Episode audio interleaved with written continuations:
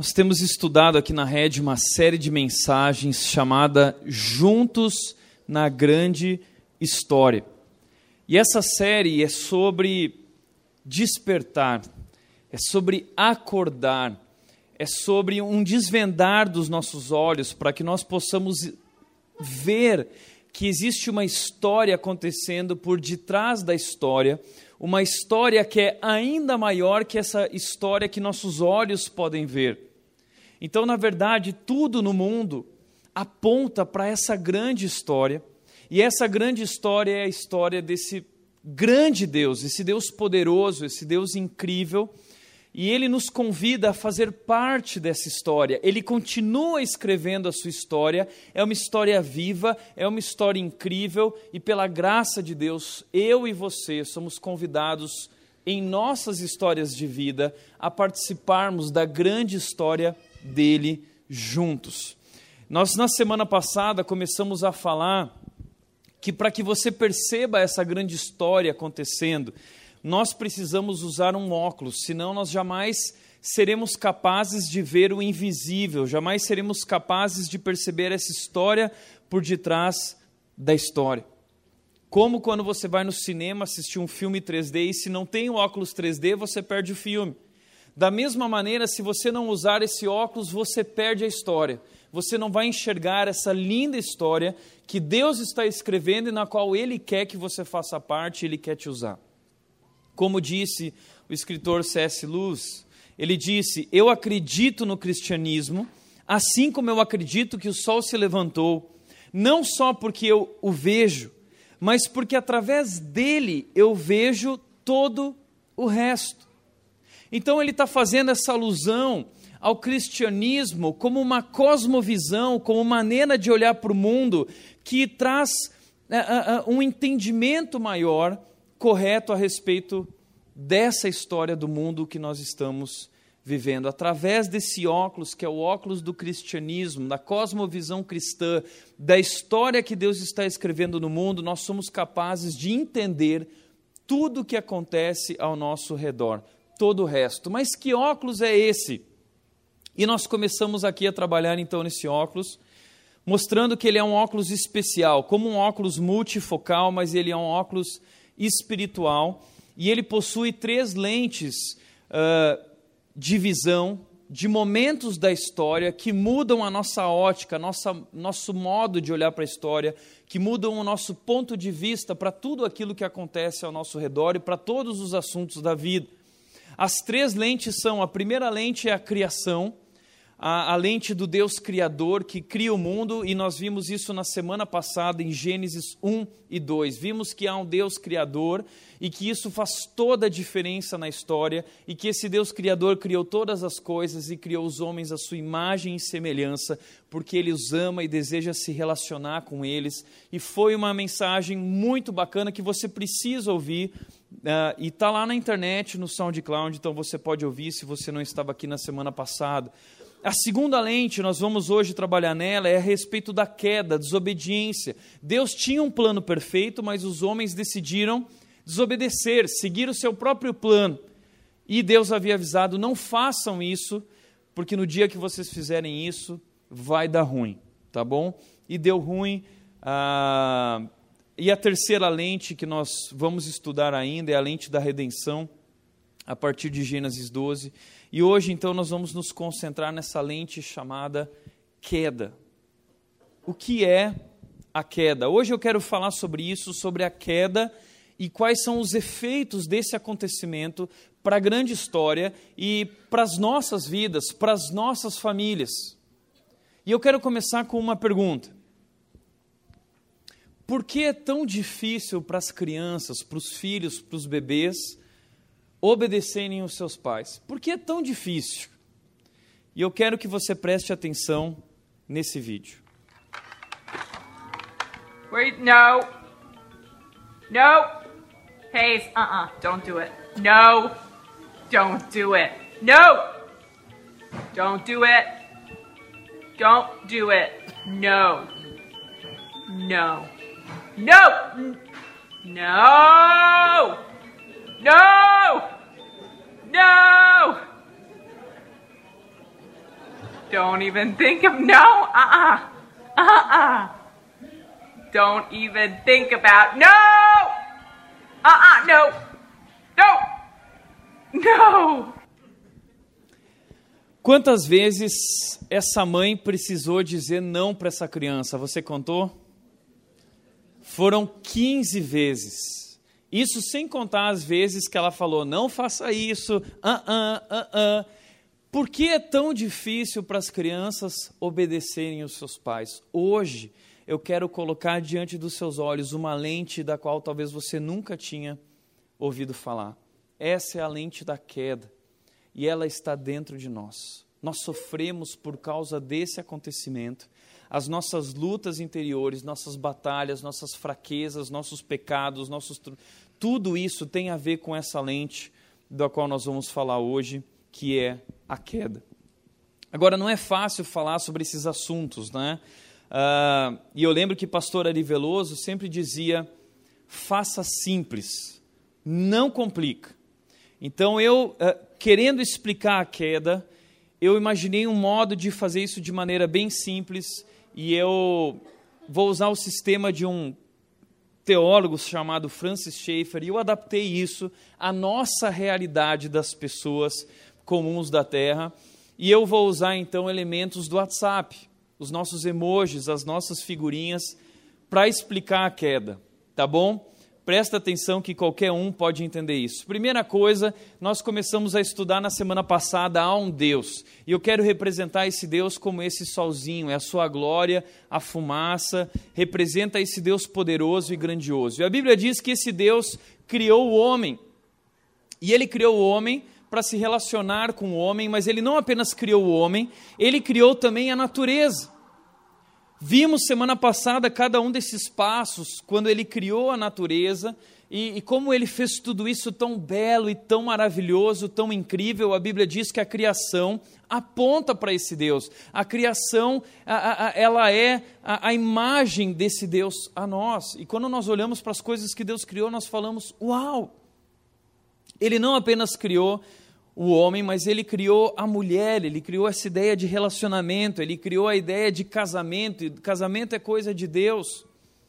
E ele cria todas essas coisas e tudo isso é muito lindo. E Deus criou o homem para se relacionar com ele. E diz a Bíblia que o homem tinha um relacionamento perfeito com Deus. Era perfeito.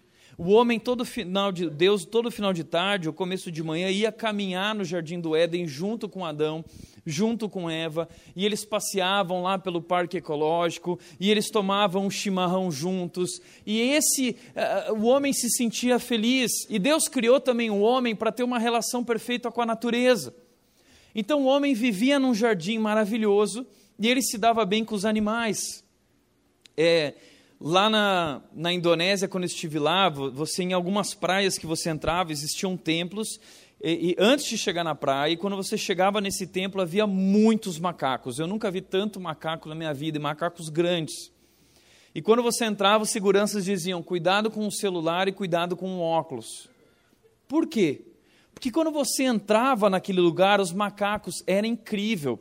Tinha um macaco, era tipo os Tiranossauros Rex.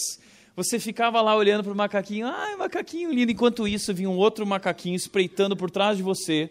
E ele roubava o seu óculos e saía correndo, e o outro roubava o seu celular, e vários turistas correndo para lá e para cá atrás dos seus pertences, entendeu? Então, Deus não criou a natureza assim, a natureza não nos roubava quando Deus a fez, tá bom? Isso é resultado da queda, nós vamos ver já.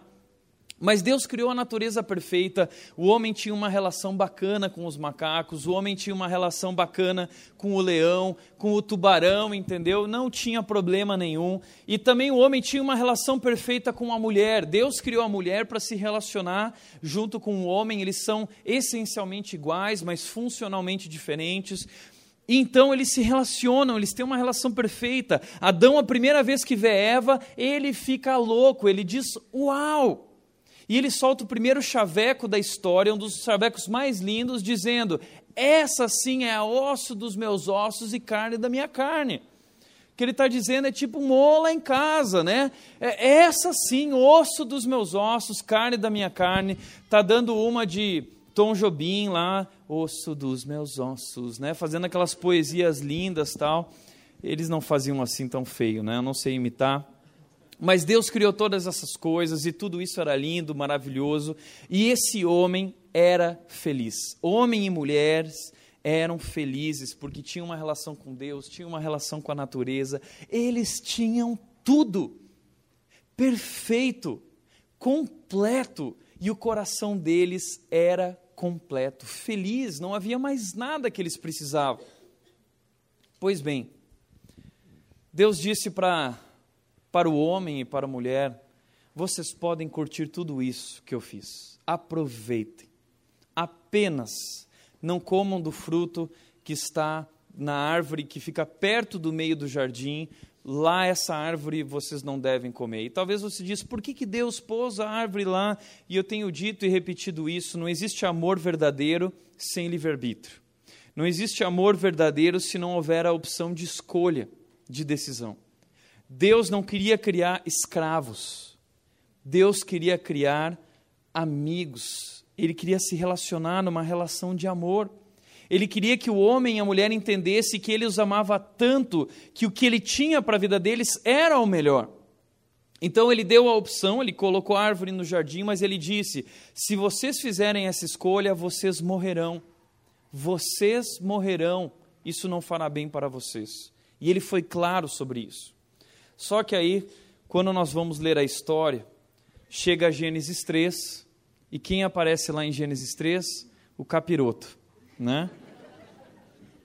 E o capiroto, que é inimigo de Deus, que é um ser orgulhoso, ele é Lúcifer. Tá, ah, mas quem criou o diabo? Lúcifer criou o diabo. Deus criou Lúcifer, um anjo maravilhoso. Esse anjo se encheu de orgulho e lutou contra Deus. E ele veio à terra querendo destruir aquilo que Deus fez e querendo pôr inimizade entre o homem e Deus. E ele chega na mulher e ele chega no homem ele faz o convite: olha, comam. E, os, e eles disseram, mas nós não podemos comer.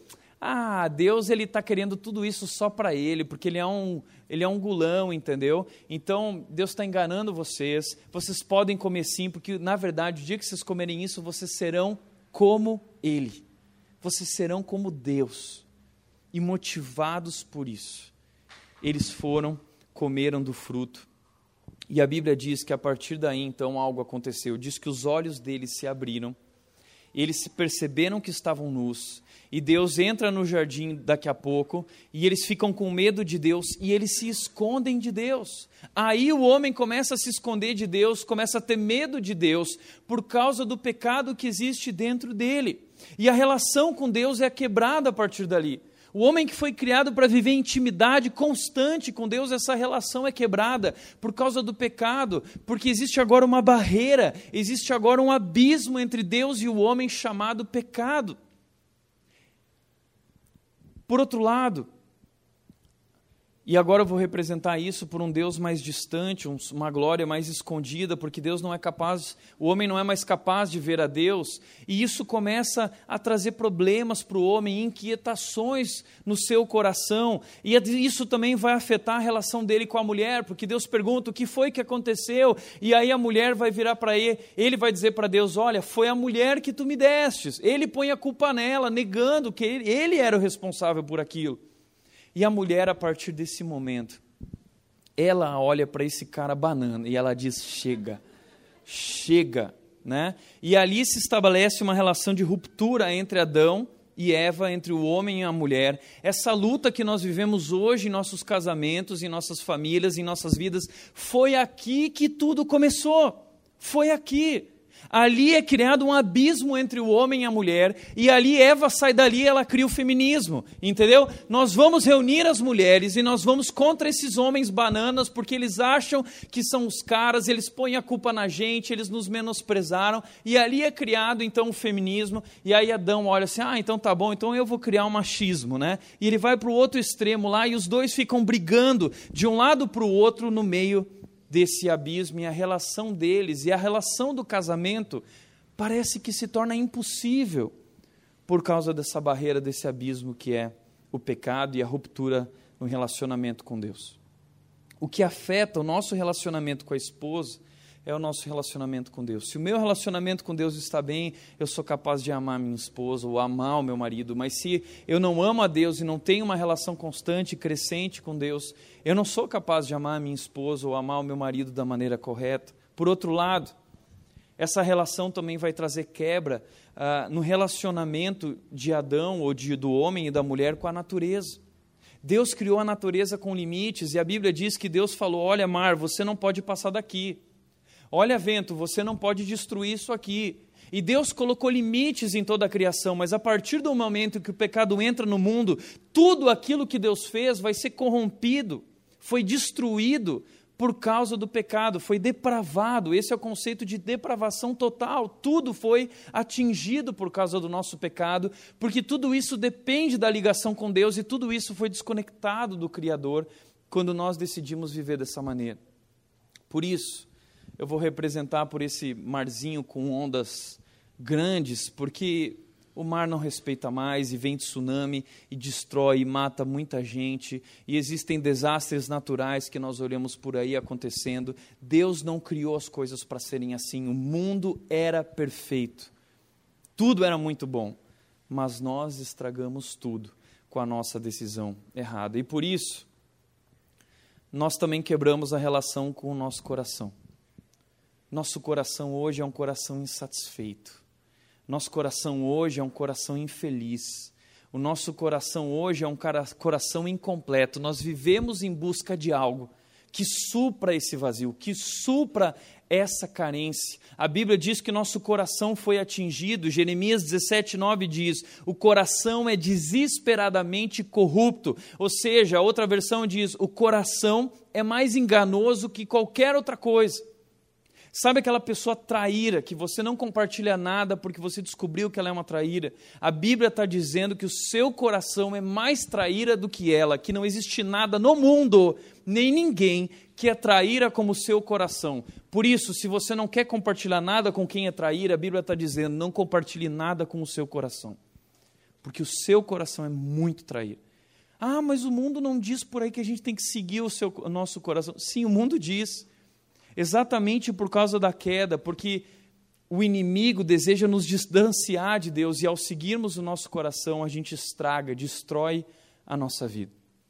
Então nós não devemos seguir o nosso coração. A Bíblia diz que esse vazio que existe dentro de nós é do tamanho de, a Bíblia não, Blaise Pascal diz isso, que esse vazio que existe dentro de nós é do tamanho de Deus. É a falta que Deus fez nas nossas vidas e esse pecado, a Bíblia diz, resultou na morte. Nós morremos por causa disso, não fomos criados para a morte, não fomos criados para ver pessoas que amamos morrendo, mas a partir do momento em que o pecado entra no mundo, Romanos 5,12 diz que com o pecado também entra a morte, e o pecado passou a todos os homens, e a morte passou a todos os homens, ou seja, todos nós temos em nosso DNA esse pecado, esse vírus que corrompeu, destruiu a nossa vida. Talvez você olhe para o seu filho, bebezinho, você diz, ou seu filho maiorzinho, sua filha, você diz, ai, o coração dele é bom, o coração dela é bom. É, é que ela faz coisas ruins, mas o coração é bom. Não! Ela faz coisas ruins, ele faz coisas ruins porque o coração dele é ruim. Os bebês já nascem fazendo birra. E presta atenção, eu estava com a Nath no elevador do nosso apartamento, uma criança fazendo birra, uma bebezinha no colo da mamãe, e os pais hoje não são mais capazes de perceber, de diferenciar a birra, o pecado já no coração de um bebê. E eu acabei de mostrar para vocês aqui, sabe o que é isso? Isso não é piada. Isso não é brincadeira, a gente acha engraçado, mas sabe o que isso é? Isso é o pecado agindo no coração dessa criança e dizendo: faça o que você quiser. Viva como você quiser, não existe não para você. Seja livre, siga o seu coração e se divirta, seja feliz. Por isso eu quero falar hoje sobre a queda e os efeitos da queda na nossa vida, nas nossas relações familiares, na nossa relação com a sociedade, na nossa relação com os filhos. E eu quero convidar você a abrir sua Bíblia em Gênesis capítulo 11, versículos 1 a 9.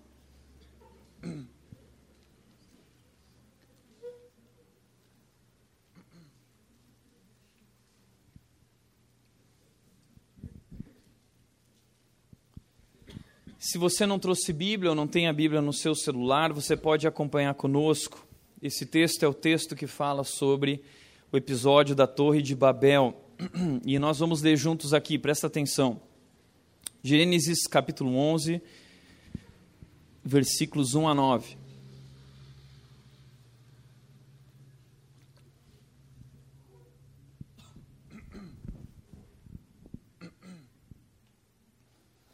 No mundo todo, versículo 1, havia apenas uma língua. É isso mesmo. Não existiam professores de inglês, não existiam professores, né? não tinha diferença, era uma língua só, todo mundo falava a mesma língua. Um só modo de falar, literalmente. Saindo os homens do Oriente, encontraram uma planície em Cinear e ali se fixaram. Disseram uns aos outros: Vamos fazer tijolos e queimá-los bem. Usavam tijolos em lugar de pedras e piche em vez de argamassa, para ser bem forte. Depois disseram: Vamos construir uma cidade com uma torre que alcança os céus. Assim nosso nome será famoso e não seremos espalhados pela face da terra. O Senhor então desceu para ver a cidade e a torre que os homens estavam construindo. E disse o Senhor: Eles são um só povo e falam uma só língua. E começaram a construir isso. Em breve nada poderá impedir o que eles planejam fazer. Venham, desçamos e confundamos a língua que falam, para que não entendam mais uns aos outros. Assim, o Senhor os dispersou dali por toda a terra e pararam de construir a cidade, por isso foi chamada Babel porque ali o Senhor confundiu a língua de todo o mundo. Dali o Senhor os espalhou por toda a terra. Dali surgiu o mandarim, dali surgiu o inglês, dali surgiu o português, dali surgiu as inúmeras línguas que existem e uma mais linda que a outra. Se você é linguista, você sabe o quanto isso é maravilhoso quando você vai estudar as línguas e você diz como é possível. É possível porque um Deus criador criou todas essas coisas. Agora olha que interessante. Esse episódio da Torre de Babel, ele é muito famoso, muitas pessoas consideram ele um mito, mas ele não é. Ele é verdadeiro, assim como é verdadeiro que a criação do mundo é criação de Deus. Assim como todos os outros episódios da Bíblia são verdadeiros, porque a partir do momento que eu creio em Deus, tudo é possível. E Babel significa barulho confuso. A palavra Babel significa literalmente, a ideia de Babel é um barulho, um som confuso. Ou seja, esse povo vai começar a ser conhecido como povo de Babel. O povo do som confuso, o povo do barulho confuso. Isso acontece logo depois da arca. E antes, todas as pessoas eram conhecidas como o povo da arca, o povo que veio da arca e dali nós viemos, mas eles não queriam mais ser conhecidos como o povo da arca, eles não se contentavam, eles queriam ser o povo da torre. Eles começam a fazer a torre e Deus coloca o nome deles de o povo do barulho confuso, o povo do som confuso. Imagina isso. Você chega num lugar novo, um outro país, e perguntam da onde você é. Olha, eu sou do povo do barulho confuso. Eu sou do povo do som confuso. Você vai se apresentar para a menina com quem você quer se casar, se apresenta aos pais dela e ele pergunta: Me conta a sua história, de onde você é. E ele diz: Olha, senhor, eu sou da terra do barulho confuso. Eu sou da terra do som confuso. Isso não cai bem. E é exatamente isso que Deus está falando a respeito dessa gente, que é uma gente de um barulho confuso. E eu quero falar em cima desse texto sobre mais dois efeitos, além daquilo que nós já conversamos. Dois grandes efeitos da queda em nossas vidas hoje. Primeiro efeito, no versículo 4. Desde a queda, homens e mulheres não querem realizar a vontade de Deus. O texto diz: Vamos construir uma cidade com uma torre que alcança os céus, assim nosso nome será famoso e não seremos espalhados pela face da terra. Agora pergunta: qual o problema de construir uma torre? Qual o problema? Não é bonito a gente ter um marco, a gente não gosta de ir lá ver a Torre Eiffel, a gente não gosta de ver a Estátua da Liberdade, a gente gosta, o Cristo Redentor. É bacana, imagina uma torre enorme, gigante. Será que. Qual é o problema disso? Será que Deus é contra o progresso? Será que Deus é, é, é, é contra esse negócio de construir uma cidade, uma coisa bonita? Por que, que Deus é contra isso? Que Deus estraga prazeres? O problema não é a torre. O problema não é construir a torre ou a cidade. O problema é o objetivo que está por trás disso. Eles tinham um objetivo por trás dessa construção. Veja lá que em Gênesis capítulo 9, versículo 7, após o povo ter saído da arca, Noé, seus filhos, e eles começaram ali de novo a história da humanidade diz que Deus virou para eles e disse o seguinte: Vocês sejam férteis e multipliquem-se, espalhem-se pela terra e proliferem nela.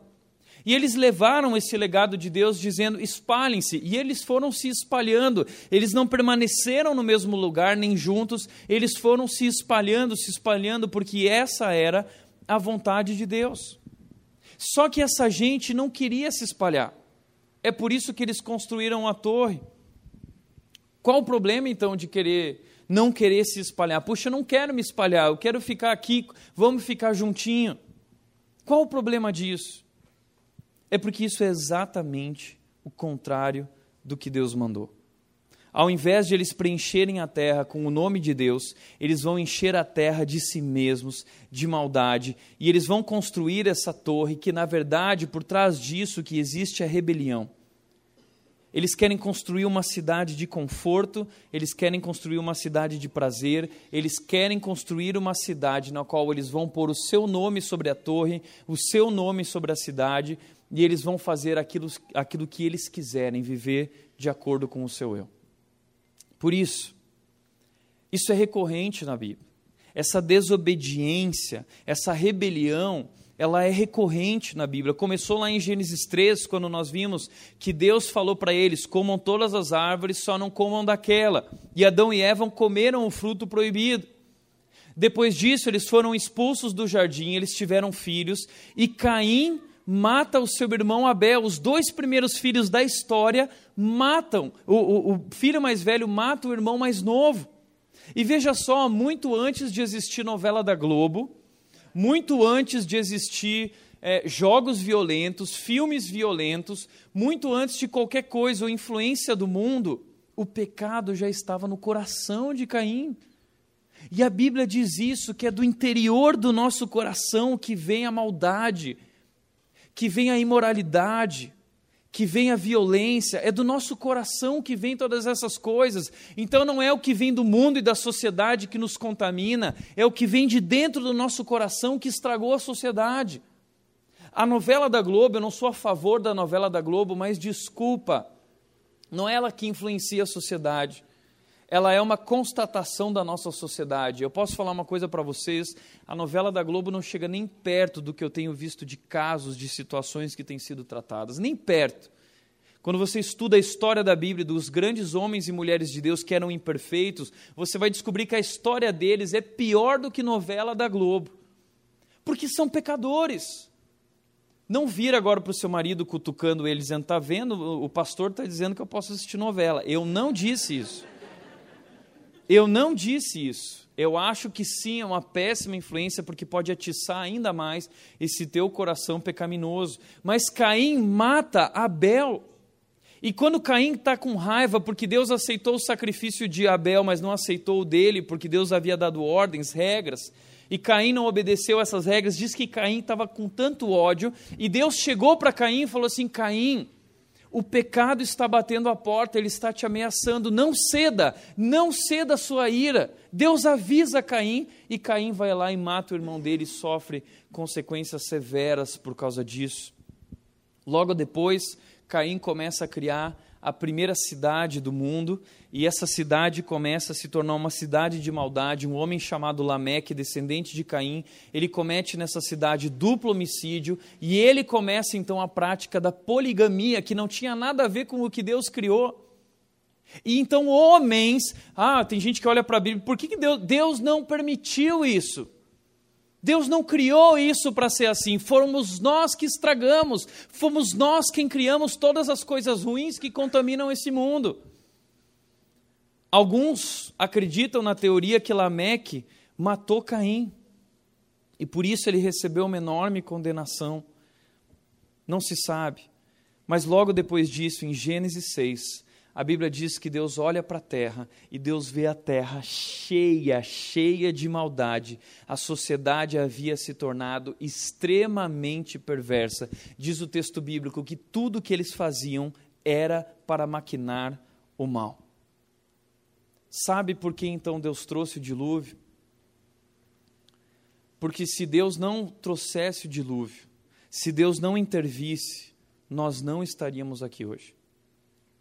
Não é que Deus destruiu o mundo, é que Deus interviu na história para que o homem não destruísse o mundo. Alguns rabinos acreditam na concepção da, do dilúvio, de que Deus olhou para a terra, e o versículo de Gênesis 6, capítulo 6, diz que Deus olhou para o homem e isso cortou-lhe o coração. A ideia ali no hebraico é como que deu um nó na garganta de Deus, ele ficou profundamente triste. E os antigos rabinos judeus, eles diziam que Deus, isso cortou-lhe de tal forma o coração que Deus chorou durante 40 dias e 40 noites e suas lágrimas cobriram a terra. Talvez isso não seja exatamente assim, mas representa muito bem o sentimento de Deus. O que aconteceu? Deus não criou as coisas para serem assim. E como eu disse, se Deus não intervisse com o dilúvio, hoje nós não estaríamos mais aqui. Os homens já teriam se matado e enchido a terra de maldade e destruído tudo. Por isso, homens e mulheres, desde a queda, não querem realizar a vontade de Deus. A Bíblia diz que existe uma inclinação dentro de nós para o mal tudo que nós fazemos é no, no, na direção contrária a Deus. Paulo fala sobre essa luta que ele vive, dizendo: aquilo que eu quero fazer, eu não consigo fazer, miserável homem que sou. A Bíblia fala constantemente sobre essa luta da carne contra o nosso espírito, quando nos tornamos cristãos e recebemos o Espírito de Deus, porque nós continuamos vivendo nesse corpo mortal contaminado pelo pecado e nós não queremos realizar a vontade de Deus. É por isso que seu filho é teimoso, é por isso que sua filha é teimosa, é por isso que seu marido é cego e não percebe as coisas e é omisso é um banana, é por isso que sua esposa não se submete a você e ela não te respeita, é por por causa disso. Por causa dessa queda, por causa da destruição de tudo que Deus fez, homens e mulheres não querem mais realizar a vontade de Deus, eles querem fazer o que eles acham que devem fazer.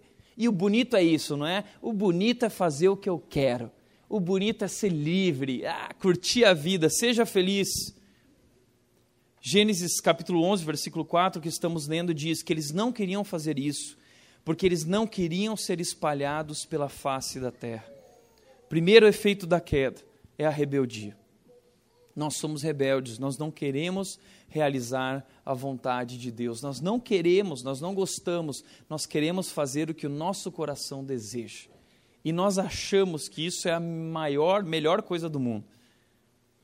Interessante é que eu não sei se você parou para pensar nisso, mas a Torre de Babel é o início de uma cidade chamada Babilônia.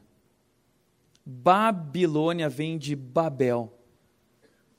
Deus sabia o que eles estavam planejando. Se você não sabe, a Babilônia, ela é a cidade mais citada na Bíblia depois de Jerusalém. Ela foi a cidade mais importante do mundo por cerca de dois mil anos. Ela começa aqui exatamente após o dilúvio e ela vai simbolizar essa expressão de rebeldia direta do homem contra Deus. Em Adão e Eva, o pecado é individual, mas em Babel, o pecado é corporativo. É um povo, é uma nação que se une contra Deus. E eles dizem: não queremos viver para agradar a Deus, nós queremos viver para agradar o nosso próprio coração e para fazer aquilo que nós achamos que é melhor para nós. E por mais que a Babilônia tenha se extinguido na história da humanidade no passado, a Bíblia continua trazendo referências à Babilônia, como em Apocalipse 17, versículo 5, onde Deus se refere, onde João se refere à Babilônia, a grande, mãe das meretrizes e das abominações da terra, porque falando a respeito dessa cultura, a Babilônia ainda existe. Nós vivemos na Babilônia. Pedro, na carta de 1 Pedro, ele escreve uma carta aos cristãos que estão fugindo, sendo perseguidos por Roma, e ele diz: Não se rendam à Babilônia. Ele se refere a Roma como a Babilônia, porque a, a Babilônia é essa expressão da rebelião, é a expressão dessa cultura da rebelião encharcada de moralidade, encharcada de violência e encharcada de corrupção homens e mulheres que se levantam de modo corporativo para ir contra Deus e começar a criar uma cultura que agrade o coração. Na verdade, o que eles estão fazendo é levantar essa cidade para começar a construir conforto, segurança, prazer. Eles querem viver a vida do jeito que eles querem viver. A Babilônia existe. A Babilônia é o mundo em que nós vivemos hoje. Um mundo completamente avesso a Deus, completamente avesso aos princípios de Deus e um mundo que não quer fazer a vontade de Deus. É por isso que nós cristãos somos odiados pelo mundo, porque nós pregamos a contracultura porque nós pregamos que esse não é o plano de Deus. E aí nós vemos expressão dessa rebeldia em frases bonitas, lindas, mascaradas que dizem: busque o que te faz feliz. A propaganda diz: o que te faz feliz? E aí muita gente vai dizer: não existe certo ou errado, existe o que é bom para você. Peraí, isso é lindo de ser falado, mas isso é um absurdo. Porque Deus criou as coisas sim, Deus criou uma moralidade, Deus criou leis morais. Deus disse: isso é certo, isso é errado. Deus disse: isso é um homem, isso é uma mulher. E homem e mulher funcionam dessa maneira juntos dentro do casamento, e família é assim: homem e mulher. Deus criou essas coisas. Então, quem sou eu, quem é você, para se levantar contra Deus dizendo: Não, mas eu quero ser feliz, e eu nasci assim, e eu sinto assim? Quem é você para definir as coisas, para dar opinião? Como vimos semana passada, só a opinião de Deus importa. Você quer discutir com o Criador, você quer discutir com quem criou homem e mulher. Você quer discutir com quem realmente sabe das coisas e dizer, claro, eu quero ser feliz. Você acha que você sabe o que te faz feliz? Expressões da cultura da rebelião, não se reprima. Mate o desejo, está com vontade, não segura. Vai, manda ver, curte, quer se relacionar com ele, com ela. Vai, se relaciona, não tenha limites, viva. Viva a cultura do sexo. Viva a cultura 50 tons de cinza, essa cultura sexual, pornificada, erotizada. Se envolva com isso, venha, beba dessa fonte que você vai ser feliz, e aí você destrói a sua vida. Acabou o amor? Separa. Por que vai ficar casado se ele não te faz mais feliz? Que seja eterno enquanto durar. Que seja eterno enquanto durar. Que absurdo! Mas nós nos alimentamos dessas frases bonitas de efeito e nós não pensamos no que há por trás delas. Por trás delas há uma cultura de rebeldia contra Deus. É pecado. Está triste. Vai para o shopping. Compra alguma coisa, compra um carro novo, está triste, está de biquinho Aí mostra a BMW lá, mostra aquele carro lindo. Vai lá, compra uma para você e você sai andando lá no Parque Ecológico, lindo, curtindo aquele momento. Não é nada errado ter um carro maravilhoso, não é nada errado ter bens, não é nada errado. Mas se é isso que alimenta as tuas felicidades, se é isso que te faz feliz, se é isso que te coloca de pé, te faz viver todos os dias, comprar, comprar, comprar, então desculpa, você se perdeu na cultura da rebeldia. Você se perdeu na cultura da rebelião. Você faz parte do povo do som confuso. Você faz parte do povo do barulho confuso.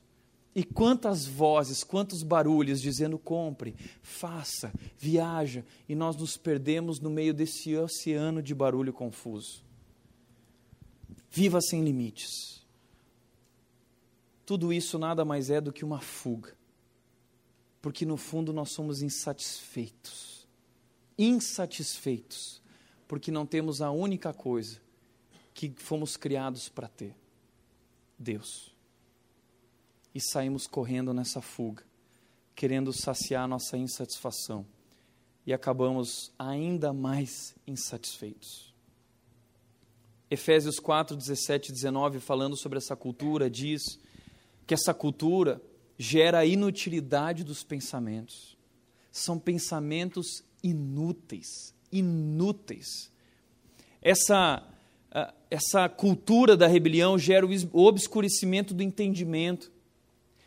Aí você olha para aquela pessoa e diz: Mas como ele não vê? Como é possível? Está tão claro diante deles, obscurecidos no entendimento. A Bíblia diz em 2 Coríntios 4,4: O diabo, Deus dessa era, cegou o entendimento dos descrentes para que eles não vejam a luz do Evangelho, a glória de Deus. Eles não veem, eles são cegos. E o pecado emburrece. O que a Bíblia está dizendo aqui de forma bonita, obscurecidos no entendimento, é burros, ignorantes. Eles não sabem do que eles estão falando. Eles falam assim, não, porque o certo é ir. Eles são eloquentes. Mas Deus está olhando para eles e ele vê ignorância. Separados da vida de Deus, da verdadeira vida, corações endurecidos. O texto vai dizer: perderam toda a sensibilidade eles não são mais capazes de perceber a Deus, eles não são mais capazes de ver a Deus, eles não são capazes de perceber, de sentir a verdade, eles são insensíveis para isso. Entregues à depravação, o que é isso? Entregues ao prazer, mais amigos da, dos prazeres do que amigos de Deus. Entregues a, ao hedonismo, sexo, compras, é, materialismo, entregues a isso, nós vivemos por isso, nós somos movidos a isso. Esse é o carvão que alimenta a fonte da nossa vida. Nos perdemos no meio da cultura da rebelião, cometendo toda espécie de impureza. Tudo aquilo que fomos criados para não fazer, nós fazemos. Tudo aquilo que fomos criados para não viver, nós vivemos. Tudo aquilo que fomos criados para não querer, nós queremos. E nós cometemos tudo aquilo que destrói a nossa vida. E é por isso que a sociedade se perdeu. E é por isso que a sociedade caminha passos largos para a morte, para a destruição, para a depressão, para angústia, síndrome do pânico, síndrome disso, síndrome daquilo. Sabe o que é isso? são sintomas da falta que Deus faz na nossa vida, da vida de Deus que faz falta em nossas vidas. Segundo efeito desse texto são dois. Primeiro efeito, eles não querem fazer a vontade de Deus, isso é rebeldia, mas eles também querem assumir o lugar de Deus. O texto diz: Vamos construir uma cidade com uma torre que alcance os céus, assim o nosso nome será famoso. Eles queriam eternizar o nome deles na história. Para eles, a história não era sobre um grande Deus, um, um Deus poderoso. Para eles, a história deveria ser sobre eles. Eu sou o cara, nós vamos construir isso juntos, nós seremos felizes, nós vamos aparecer na capa da revista. E eles criam essa sociedade que fala sobre eles, que é sobre o seu conforto, que é sobre o seu prazer. Na verdade, o segundo efeito aqui é idolatria. Eles querem ser Deus, assim como Adão e Eva, só que lá era individual, como eu disse, e aqui é corporativo, eles querem ser Deus, a sociedade quer ser Deus, o Estado quer ser Deus e quer ditar o que o homem e o ser humano deve fazer. Só que essa forma de pecado é muito mais difícil de perceber, porque é orgulho. E o orgulho tem mil caras. O orgulho se disfarça. Orgulho nada mais é do que autossuficiência. Eu não preciso de Deus. Eu posso, eu consigo, eu faço. Isso é idolatria. é eu querer assumir o lugar de Deus. O que eles estavam dizendo, nós queremos ser famosos, nós queremos que nosso nome seja conhecido, seja eternizado. No fundo, o que eles querem é ser adorados. No fundo, o que nós queremos e buscamos na vida é sermos adorados. E aí a gente cria um perfil ah, no Facebook que não é fake, mas é fake, porque não tem nada a ver com quem realmente somos. Essa semana vi na televisão pessoas que não vivem mais a vida real, que foram viver num jogo online que existe chamado Second Life, porque não se alegraram na vida, então vão viver nesse mundo virtual onde eles podem ser o que eles quiserem ser. Porque lá eu sou adorado, porque lá eu sou aceito como eu sou, porque lá eu encontro o que eu procuro, porque lá eu sou alguém, porque lá eu tenho um nome. No fundo, todos nós queremos ser como Deus. Agora posso te falar, qualquer esforço seu ou meu é piada. Todos os nossos esforços são piada, nós nunca seremos Deus, nós nunca seremos como Deus. Então, a pergunta aqui que eu quero fazer hoje para você que está aqui: por que nós fazemos o que fazemos? Por que você faz o que você faz? Qual é o propósito no seu trabalho? Qual é o propósito da sua carreira? Qual é o propósito dos seus estudos? É sobre Deus. Talvez você diz: "Não, mas eu estou fazendo tudo isso porque eu quero mudar o mundo, porque eu quero transformar o mundo". Mas a pergunta que eu faço é: qual o propósito de mudar o mundo? Isso é sobre Deus. Porque nós estamos nos afogando nesse oceano de barulho confuso. E o barulho que nós estamos emitindo através de nossas vidas é muito estranho, é muito confuso e nós não sabemos mais se é sobre Deus.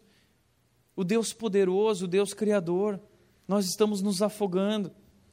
E pior, não sabemos mais quem somos. Nós nos perdemos. A minha pergunta é: por que você está construindo uma torre? Por que você está construindo uma torre? É sobre Deus isso? Isso pega para mim. Não é porque eu sou pastor que eu passo longe disso, pelo contrário, porque eu estou construindo essa igreja. Isso é sobre mim ou isso é sobre Deus? Os pastores que vemos por aí, porque eles estão construindo essas igrejas? É sobre Deus ou é sobre eles? Ou é sobre dinheiro? Ou é sobre sucesso? Barulho confuso. Nós temos emitido hoje um barulho confuso. Nós nos tornamos idólatras, querendo ser Deus, colocando outras coisas no lugar de Deus, construindo uma relação com aquilo que Deus nos deu na criação, aquilo que deveria ser usado por nós, nós somos usados por isso. Nós construímos uma relação com aquilo que Deus nos deu, que deveria ser a nossa relação com Ele. Nós trocamos a Deus pelas coisas que Ele nos deu. E é por isso que andamos tão perdidos. Agora, a minha pergunta é: o que fazer? E aí, Tiago? Que nós fazemos então? Como que eu lido com isso? Talvez você está olhando para isso e se reconhece, porque eu me reconheço aqui. O que nós fazemos? Sinceramente, nós estamos estragados. Estragados. O seu coração está estragado. O seu filho está estragado. A sua filha está estragada. Ela pode ser bonita, pode ser lindinha, ele pode ser um cara bacana, mas a Bíblia diz que ele está estragado. E como eu disse essa manhã pregando num retiro de famílias de uma igreja de Piracicaba, a sua mulher, a Bíblia diz, não sou eu, não fica bravo comigo, não presta. Seu marido não presta. Sua filha não presta. O seu marido não presta porque a Bíblia diz que todos pecaram. Não há um justo sequer. Todos nós fomos afetados pelo pecado. Nós não prestamos. Nós somos gente ruim estamos estragados. Mas e aí, Tiago? Tá, estamos estragados, agora vamos sentar aqui e esperar a morte, a condenação, porque estamos condenados à morte e à infelicidade. Não. Não. E aí, cara, eu quero te trazer o texto. Que é o texto na Bíblia? Efésios capítulo 2, versículo 4 e 5 diz o seguinte: Todavia, Deus que é rico em misericórdia, pelo grande amor com que nos amou, deu-nos vida com Cristo quando ainda estávamos mortos em transgressões, passando os limites, ultrapassando as barreiras, vivendo a vida do nosso jeito. Pela graça vocês são salvos. Eu vou te mostrar a palavra mais linda de toda a Bíblia. Todavia. O que vem antes desse todavia é o que você quiser colocar. Eu sou assassino. Eu me envolvi com as coisas erradas. Eu traí a pessoa, eu não traí a pessoa, me envolvi com isso. Eu estou sujo, eu estou vivendo isso. Talvez você é um ladrão. Talvez não um ladrão desse tipo por aí simples, mas você é um ladrão corrupto porque não tem dado a quem é devido, porque não tem correspondido com aquilo que é seu dever, com as suas obrigações. Talvez você é um banana, talvez você tenha medo da vida, talvez você abandonou a esposa, talvez você abandonou o marido, talvez você não tenha sido uma boa mãe, uma boa esposa, não tenha sido uma, um bom pai. Eu não sei qual é essa história, não tem sido um bom profissional, não se submeteu à sua história. Às vezes pessoas se voltam para mim e dizem: Ah, Tiago, mas se você soubesse da minha história. Posso te falar uma coisa? Não importa qual é a sua história, eu sei que a sua história pode ser uma história terrível. Agora eu quero dizer uma coisa que a Bíblia diz, e ela diz o seguinte: todavia, eu era assassino, todavia, eu era um imoral, todavia, eu era perdido no meio desse povo do barulho confuso, todavia, Deus que é rico em misericórdia, esse Deus poderoso, grandioso, Criador, mesmo eu tendo-o traído, pelo grande amor com que me amou, Ele me deu vida com Cristo quando eu estava morto, quando eu continuava correndo procurando algo para o meu coração insatisfeito. Todavia, Ele derramou o seu grande amor sobre a minha vida. E isso muda tudo. Por isso não existe resposta no meu coração nem no seu, a resposta está em Deus. Ele toma a iniciativa, ele abre mão da sua glória, ele vem a esse mundo e ele assume a forma humana, a forma de servo e ele vive a sua vida caminhando na direção da cruz, morrendo na cruz e dizendo: Está consumado. Eu fiz, eu paguei o preço, eu morri por vocês. A Bíblia diz que ele foi transpassado pelo nosso pecado, o nosso pecado foi sobre ele. E agora? Como a gente lida com tudo isso, sabendo que Deus nos amou? A gente lida como Paulo lidou, quando ele diz em Gálatas 2,20: Fui crucificado com Cristo, assim já não sou eu quem vive, mas Cristo vive em mim, e a vida que agora vivo no corpo, vivo pela fé no Filho de Deus, que me amou e se entregou por mim quero te deixar duas dicas se você quer viver contra a cultura da rebelião, quer viver a nova vida em Cristo Jesus. Primeiro, morra para si mesmo, morra para a sua vontade, morra para os seus desejos, Morra para quem Paulo é, morra para quem Tiago é, morra para aquilo que você quer, morra para aquilo que você gosta, morra para aquele, aquilo que é o seu sonho, morra para tudo isso. Esse é o melhor caminho. Jesus Cristo disse: se alguém quiser me seguir, que negue-se a si mesmo e tome a sua cruz. O que é tomar a cruz? É ser crucificado nessa cruz. A cruz sou eu, a cruz não é o meu marido, a minha esposa, o meu filho, a cruz não é o meu chefe difícil, o meu trabalho penoso. A cruz sou eu, porque o problema sou eu. E eu morro, o problema morre. E essa morte, mas como isso é possível? Essa morte é possível em Cristo Jesus. Eu sou crucificado com Cristo. Isso é ser cristão. É isso que é batismo. Nós estamos mergulhando e dizendo: Eu morri, eu não resisto mais. Morra para si mesmo, morra para a sua vontade. Encha-se de Deus e só há uma maneira de eu me encher de Deus. Eu preciso me esvaziar de mim. É você ou Cristo. Tome uma decisão. É você ou Cristo. Esqueça o seu nome. Saia da cidade de que você construiu, uma cidade de orgulho, de segurança, de conforto. Saia dessa torre, dessa dessa torre. Essa torre não é sobre Deus. O que eu acho bacana é que Deus nos dá a oportunidade de uma nova vida. Mas essa nova vida começa quando eu morro para mim mesmo. E segundo lugar, viva pela fé em Jesus. Paulo diz: Mas agora não sou mais eu quem vivo, mas Cristo vive em mim. Porque eu não sei viver eu não soube escolher, mas Ele sabe, Ele veio ao mundo para me ensinar a viver. Então hoje eu sigo os seus passos. É isso que é ser um cristão, que é ser um discípulo. Hoje eu sigo os passos de Jesus e eu sigo tão de perto que eu sou coberto pela poeira dos seus pés. Eu vivo hoje pela fé no Filho de Deus que me amou, que se entregou por mim. Eu posso não ver nesse mundo aquilo que esse Deus está prometendo, mas eu creio, eu sei, eu conheço, eu experimento pela fé. Pela fé, eu sei que Deus tem promessas para minha vida, que Deus está cuidando de tudo.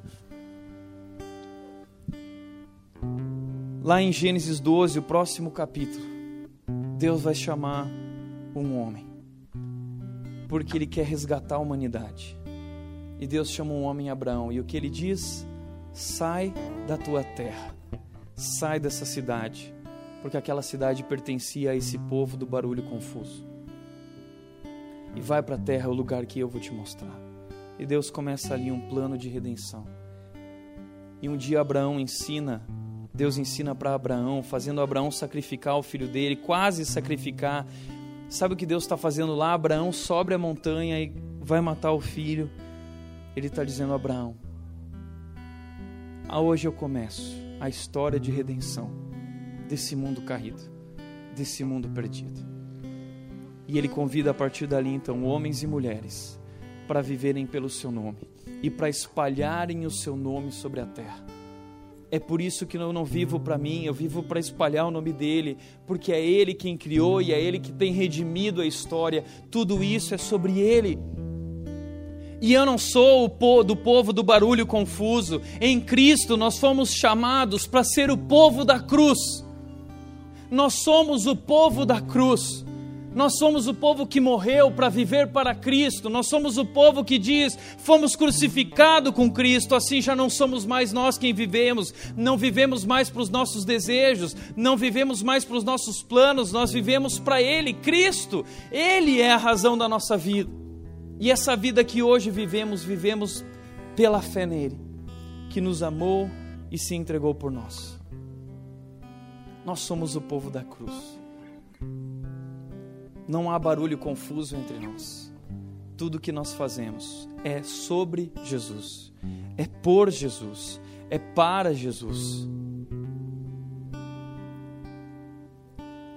Eu conheci um pessoal do Egito lá em Lausanne, na Indonésia, e eles compartilharam sobre algo, uma mulher compartilhou sobre algo que aconteceu lá no Egito, no começo desse ano. E eu não sei se você conhece essa imagem, mas ela é verdadeira são muçulmanos que capturaram cristãos egípcios. E eles mandaram uma mensagem para o mundo. E eles mesmos mandaram esse vídeo com essa imagem dizendo uma mensagem assinada com sangue para a nação da cruz, para o povo da cruz. E esses homens morreram. Eles deram as suas vidas por Cristo. Eles fazem parte do povo da cruz. E não há um barulho confuso aqui. A mensagem é clara: Jesus. E esse pessoal do Egito disse que muita gente no Egito se converteu através do testemunho desses homens que eram conhecidos. O nome de Deus foi espalhado sobre a terra através desses homens que deram as suas vidas pelo nome de Cristo.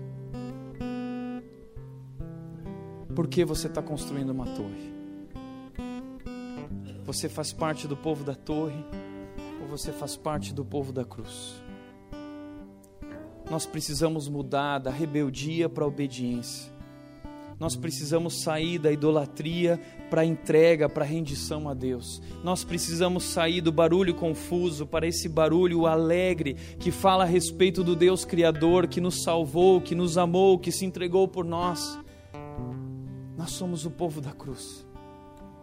Essa é a história por detrás da história. Esse somos nós, esse é quem eu sou, Esse é quem eu fui chamado a ser, isso é quem você foi chamado a ser. Por isso, saia desse oceano uh, no qual estamos nos afogando de barulho confuso e venha para Cristo, venha para o povo da cruz. E para refletir e platicar, eu quero encerrar dizendo o seguinte: em primeiro lugar, diante de tão grande amor de Deus por você, qual será a sua resposta? Todavia, lembra disso. Você pode contar a sua história por mais triste que ela seja, que no final da sua história você sempre coloque Todavia, o Deus que é rico em misericórdia, com grande amor que me amou, ele me deu vida em Cristo Jesus. Segundo lugar, você tem vivido como o povo da torre ou tem vivido como o povo da cruz?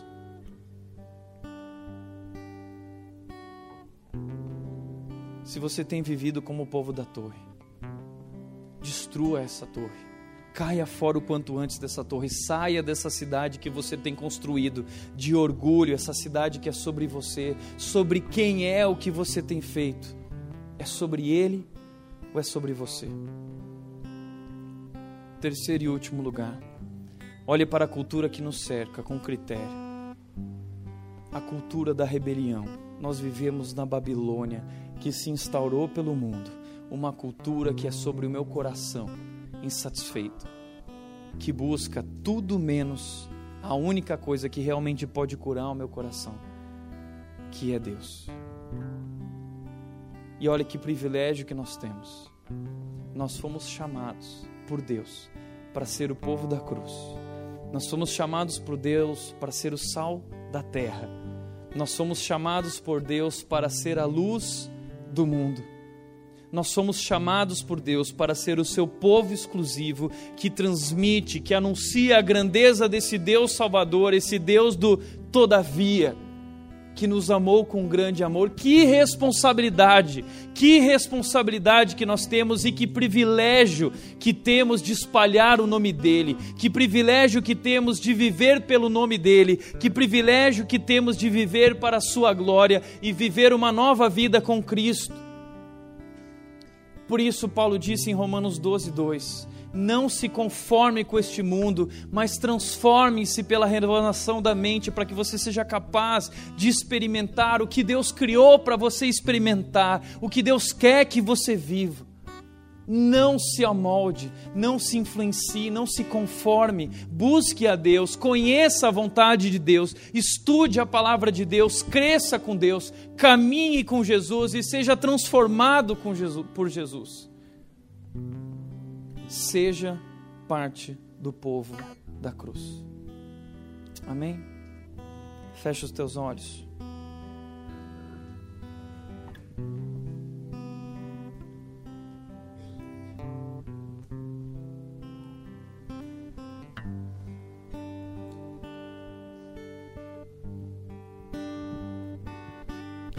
Eu quero te convidar agora para ter o seu tempo com Deus, porque isso é entre você e Ele.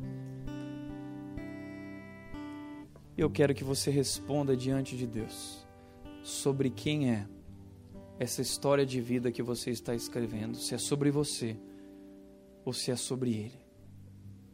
E que você tome hoje uma decisão a qual povo você pertence. Se é o povo da torre, o povo do barulho confuso ou se você quer pertencer de fato ao povo da cruz, o povo que morreu para si mesmo e que viver vive pela fé em Jesus.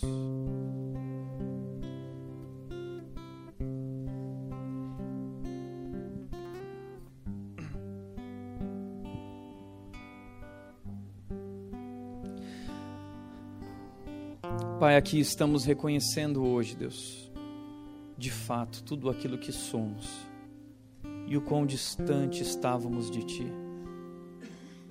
Mas como é bom, Deus, lembrar desse todavia e olhar para esse Teu amor tão maravilhoso, tão grandioso. Mas vivendo nesse mundo, com barulho tão alto e tão confuso, nós temos muitas vezes esquecido quem nós somos, que somos o povo da cruz E nós temos transmitido através da nossa vida, em nossos estudos, carreira, trabalho, relacionamentos, um barulho muito confuso que não tem nada a ver sobre quem o Senhor é e sobre quem o Senhor nos chamou para ser. E hoje aqui estamos, Deus, reconhecendo que erramos, que tomamos o caminho errado. E nós queremos deixar essa cidade que construímos, Deus e nós queremos, assim com Abraão, seguir na direção daquilo que o Senhor tem para nós, a cidade que o Senhor preparou para nós, a vida que o Senhor preparou para nós. Por isso nos entregamos a Ti. E nossa oração, Deus, é: vem reinar sobre nós. Como Jesus nos ensinou a orar, venha a nós o Teu reino. Que nossos reinos sejam extinguidos, Deus, que nossos reinos sejam destruídos. Nós queremos deixar os nossos reinos e nós queremos viver em teu reino, onde tua vontade está sobre nós, onde tua vontade domina sobre nosso coração, onde tua vontade guia os nossos passos e direciona a nossa vida e nos leva na direção, Deus, do que o Senhor planejou. Por isso aqui nos entregamos e nos rendemos a ti e declaramos, Deus, reina em nós, reina em mim. E assim nós oramos, Deus, em nome de Jesus.